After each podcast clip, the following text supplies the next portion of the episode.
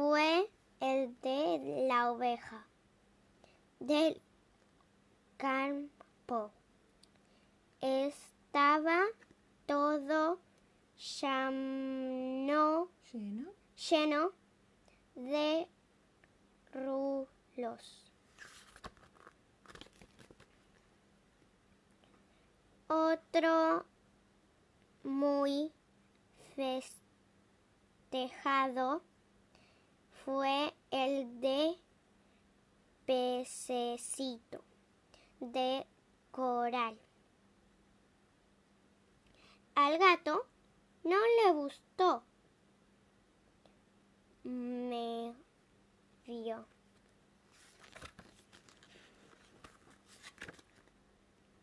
El, el año en que la disfrace en los disfraces Disfrazó. disfrazó de muñeco del gato De nieve. de nieve. Se di- disfrazó de color. El gato casi se derrite de calor. El gato. No adivinemos, leamos. Otras veces lo disfrazó de pizza, ring ring de celular, de planta, de piano.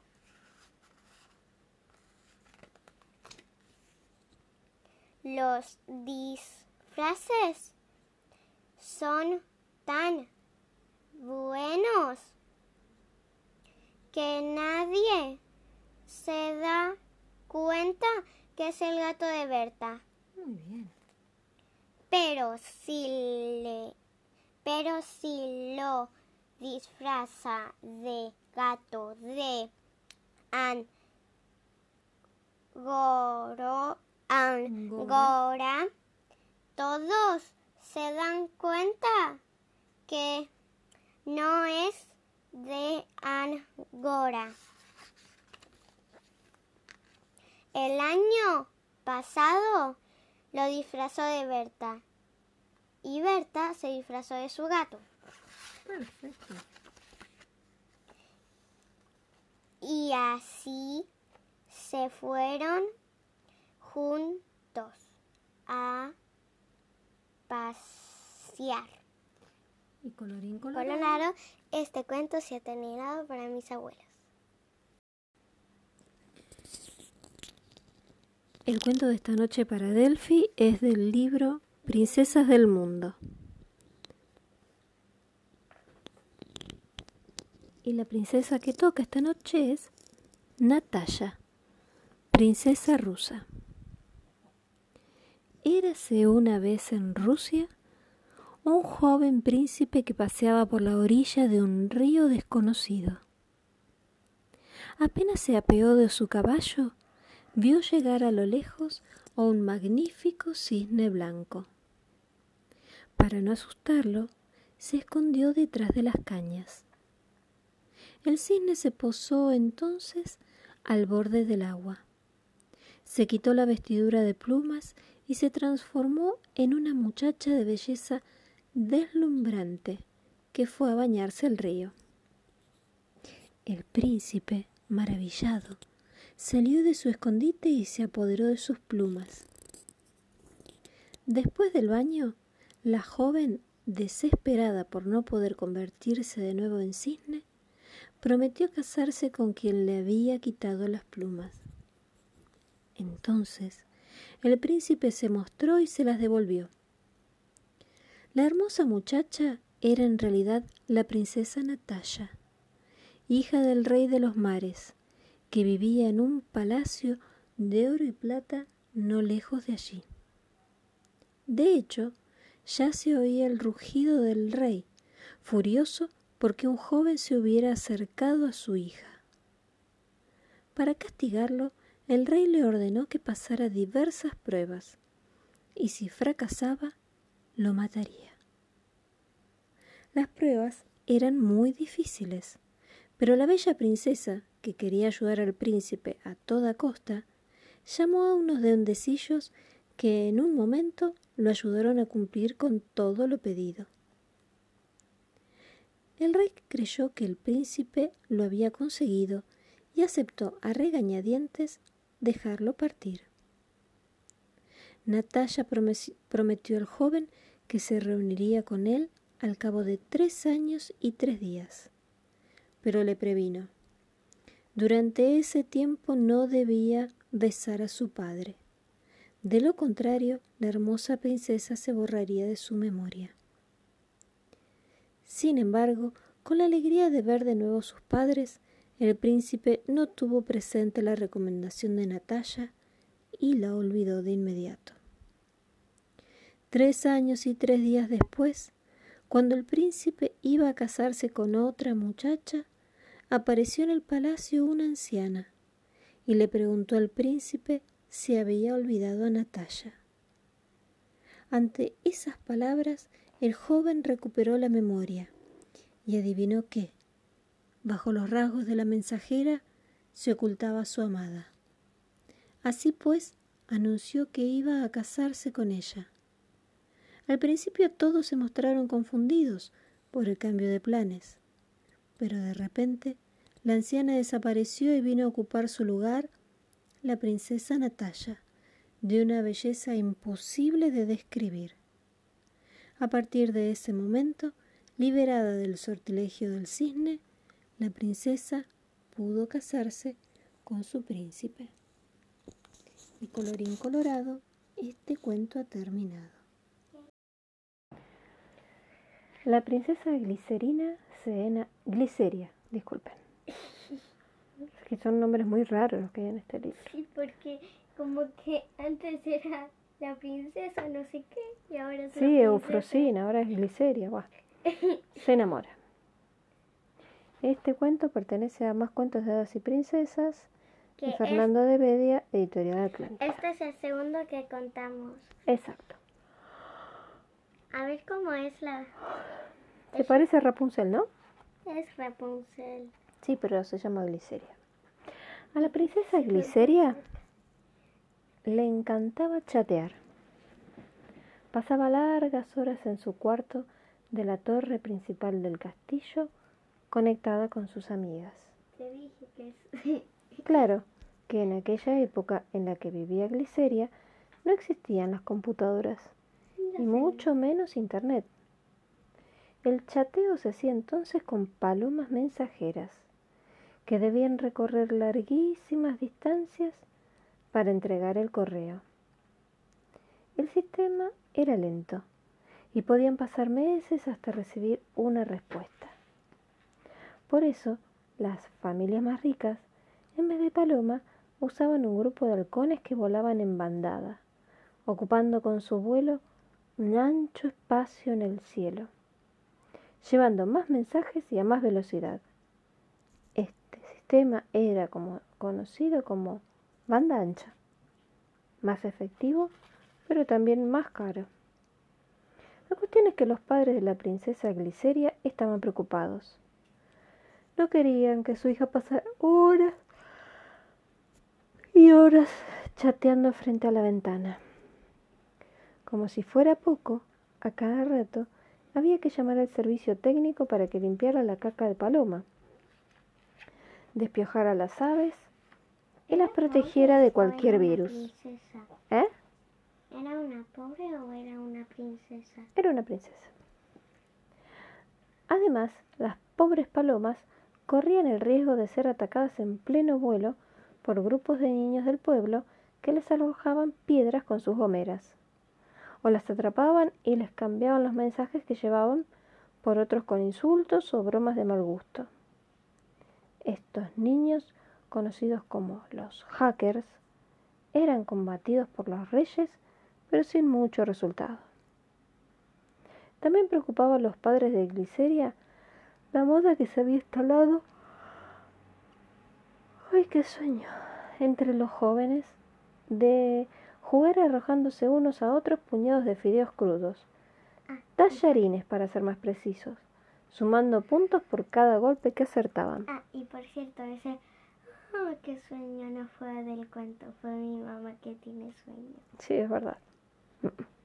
Los especialistas de entonces alertaban sobre las consecuencias negativas que podían producir en los niños la violencia de los videojuegos.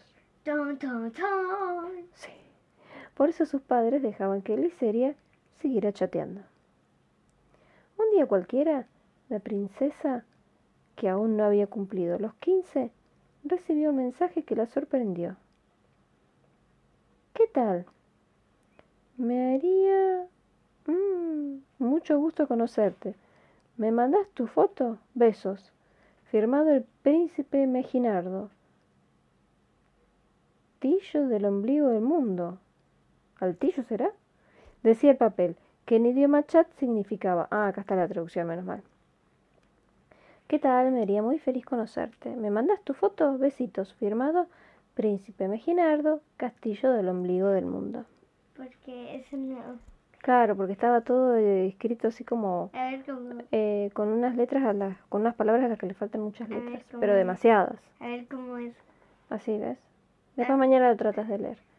Como sus padres siempre le decían que no debía chatear con extraños, Gliceria, muy curiosa, utilizó el buscador para tener datos del príncipe Meginardo. El buscador en aquellos tiempos solía ser un sirviente bastante chusma que recorría los pueblos y traía la información que se le pedía.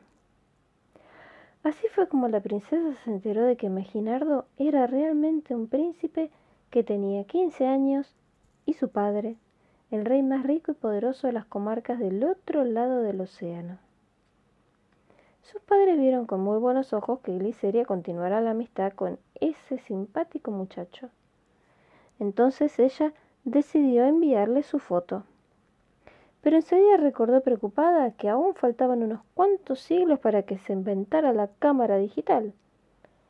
Se le ocurrió la buena idea de enviarle un cuadro. Ante los ojos aterrorizados de la paloma, que tuvo que cruzar los mares con una pesada pieza de un metro por un metro colgada ¿Era del una cuello. paloma? Sí, es un cuento. No hay halcones. Había halcones y había palomas, pero ella usaba palomas. Diez meses tardó en llegar a manos de Meginardo, y la respuesta del príncipe no se hizo esperar. Ocho meses y medio después, Gliceria recibió un, men- un romántico mensaje. Gracias por responderme, oh bella Gliceria. Solo que no comprendo la razón por la que me has mandado ese cuadro con un enorme zapallo pintado en el centro, rodeado por manzanas, peras y uvas. ¿Eh? ¿Tiene algún significado especial? A ver. Firmado Príncipe Meginardo. Espérate. Ahora vamos a saber por qué le llegó ese cuadro.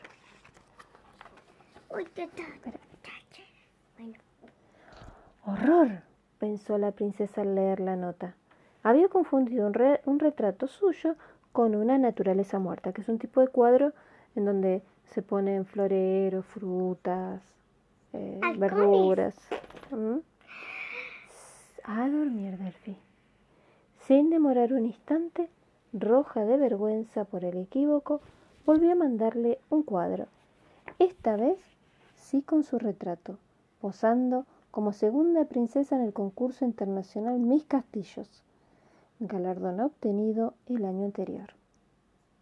La obra era más pequeña, pero no menos pesada que el primer envío, debido a su marco de oro macizo.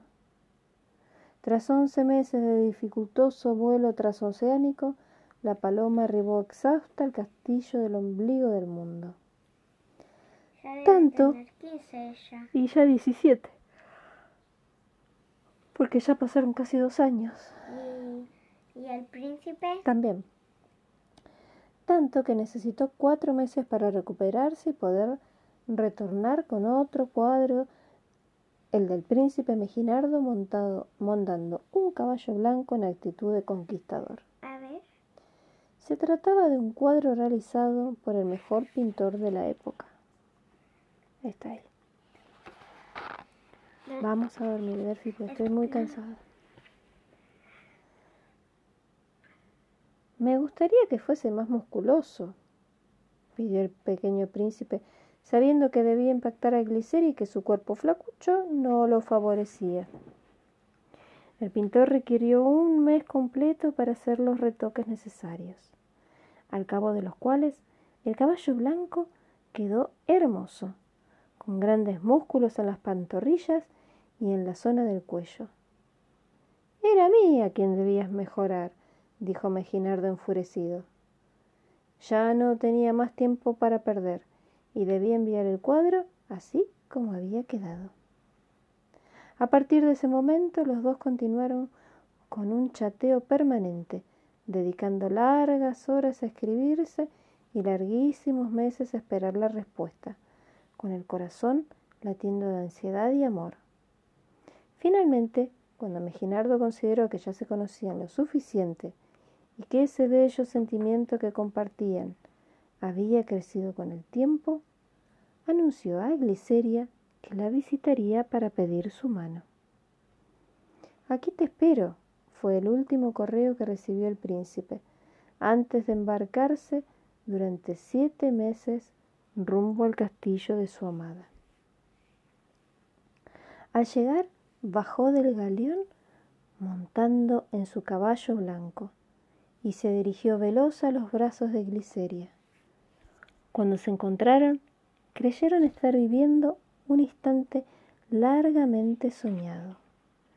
Se besaron, se abrazaron, rieron y bailaron, y a los pocos días, en presencia de todo el pueblo que desbordó la iglesia, se casaron. Él ya tenía ochenta años, ella setenta y nueve. Fueron felices, no comieron perdices por culpa de las dentaduras postizas y juraron que si tenían hijos harían lo imposible para ponerle internet en el castillo. Y colorín colorado, este cuento ha terminado. Claro, porque tardaban tanto en mandar una paloma, un halcón y todo lo demás, que se fueron haciendo re viejitos. Del libro Princesas del Mundo vamos a elegir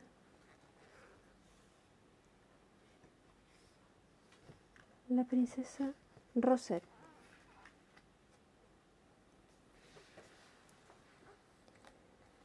Érase una vez, en el reino de Francia, una princesita recién nacida. Era muy bonita y tenía unas mejillas muy rosadas. Por eso sus padres la llamaron Rosette. El rey y la reina, que ya tenían dos hijos y se sentían muy dichosos con el nacimiento de una princesa, organizaron un gran banquete e invitaron a los gentiles hadas del reino. La reina esperaba que las buenas hadas le revelaran el futuro de la princesa. Desgraciadamente, éstas predijeron que un día Rosette causaría la muerte de sus hermanos.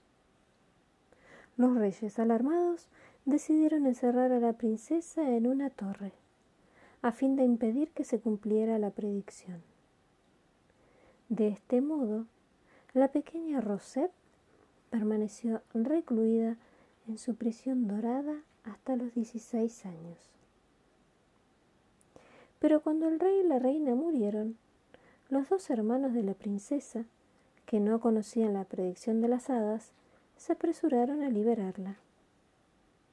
Al salir, Rosette descubrió el mundo.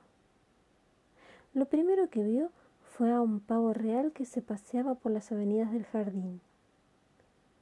El animal le pareció tan maravilloso que deseó casarse con el rey de los pavos reales. Entonces los príncipes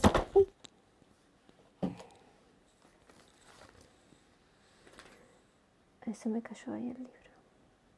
¿Estás bien? Sí, estoy con sueño nada más. Entonces los príncipes partieron en busca de su reino. Tras un largo, larguísimo viaje, llegaron por fin a su destino. Llevaban consigo un retrato de Rosette, y al verla, el rey encontró tan hermosa a la princesa que al instante se enamoró de ella. Sin embargo, no podía creer que la princesa fuera en realidad tan bonita. De manera que propuso un trato a los dos príncipes, a los dos príncipes. Traerían a la princesa hasta su reino, y si era tan bella como en el retrato, se casaría con ella en el acto. Pero si habían mentido, ordenaría matar a los dos hermanos. La princesa emprendió entonces el largo viaje en compañía de su nodriza y de la hija de ésta. Pero la nodriza, que era una mujer celosa, tiró a Rosette al mar y vistió a su hija con la ropa y las joyas de la princesa. Cuando el rey de los pavos reales recibió a la que creía que era la princesa, descubrió a una muchacha fea y malvada. Entonces creyó que los dos príncipes se habían burlado de él y ordenó que los mataran. Por suerte, la princesa Rosette no se había ahogado. Los peces, enternecidos por tanta belleza, la habían llevado con delicadeza hasta la orilla. Cuando se presentó en el palacio, el rey de los pavos reales reconoció enseguida a la princesa del retrato y brincó de alegría, pues era aún más hermosa de lo que podía imaginar.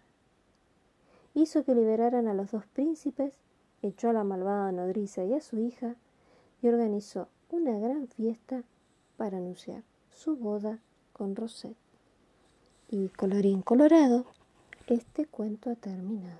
Qué hermoso cuento. Me alegro que te haya gustado. Mañana te leo otra princesa. Porque es como una persecución, pero después se pone lindo. Ujú. Bueno, hasta mañana, hija. Hasta mañana. Vamos a leer un segundo cuento esta noche para Delphi, del mismo libro, Princesas del Mundo, de Miss Tigri y Catel Goyer, de Editorial Guadal. Vamos a leer una princesa que eligió ella. A ver. No. ¿Puedo leer el nombre de la princesa? Sí. La princesa se llama Ocele. La princesa Osalí, princesa piel roja. Es que esta no la sé. Mm. Es que está escrita con unas letras muy decoradas. Y yo todavía no sé esa letra. Érase una vez, en las grandes llanuras de América del Norte, dos tribus indias que vivían en paz. El primer jefe indio tenía un hijo muy apuesto y de una bravura excepcional, el príncipe Chebello. El jefe de la tribu vecina era el padre de una muchacha muy sensata y de gran belleza, la princesa Osalí. Los dos jóvenes se amaban tiernamente desde la infancia, pero el padre de Osalí no deseaba su unión, pues pensaba que la hermosura de su hija podía depararle una alianza con un príncipe más acaudalado que Chebello.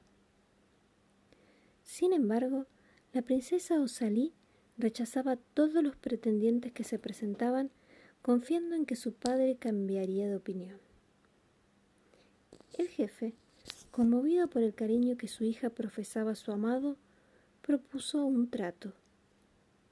Renunciaba a casarla con un rico príncipe, pero en compensación, quien se casara con ella debía ser el más valeroso y hábil de todos sus pretendientes. Y para probar su valor y su habilidad, el jefe organizaría un torneo. Si el elegido de su corazón ganaba las pruebas, el jefe le concedería la mano de Osalí. La princesa dio un salto de alegría, pues estaba segura de que su príncipe era el más diestro y valiente de todos los príncipes. No obstante, para asegurarse de su victoria, fue a consultar al hechicero de la tribu. Este convocó al gran espíritu, que conocía la sinceridad del amor de la princesa y el príncipe. Por lo tanto, aceptó guiarlos revelando el contenido de las pruebas que aguardaban a Chebello. Osalí se apresuró a reunirse con su príncipe para comunicarle lo que sabía y permitirle, de este modo, entrenar para los distintos desafíos. Así, al día siguiente, gracias a su valor y su habilidad, pero sobre todo gracias a la princesa Chebello, no tuvo ninguna dificultad en vencer en todas las pruebas. La prueba de habilidad consistía en demostrar su talento con el arco y las flechas, abatiendo blancos cada vez más distantes. La prueba de fuerza era un combate con un tigre feroz y poderoso. Y para terminar, a fin de desempatar con los últimos pretendientes, tuvo que montar un caballo salvaje y hacerlo saltar por, por encima de un río. El padre de Osalí mantuvo su palabra y concedió la mano de su hija al vencedor. Poco tiempo después se celebraron la boda de la princesa Osalí y el príncipe Chebello, entre danzas y cantos indios. Y colorín colorado, esta historia ha terminado.